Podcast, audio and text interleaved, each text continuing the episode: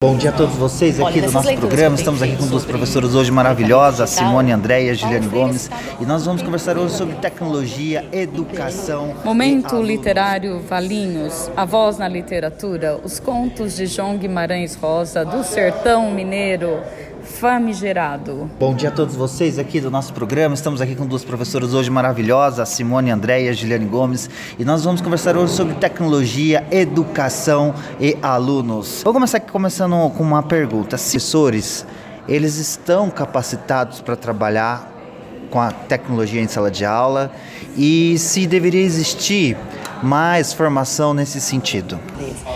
Olha, nessas leituras que eu tenho feito sobre letramento digital, Paulo Freire é citado o tempo inteiro, até lá fora. Por quê?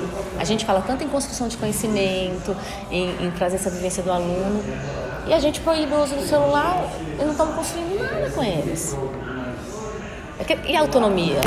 E, e, e dar liberdade para eles fazerem escolhas. É educar E trazer o que eles querem, o que faz sentido para eles. A gente sempre está impondo um conteúdo, impondo a maneira de estudar e, e nunca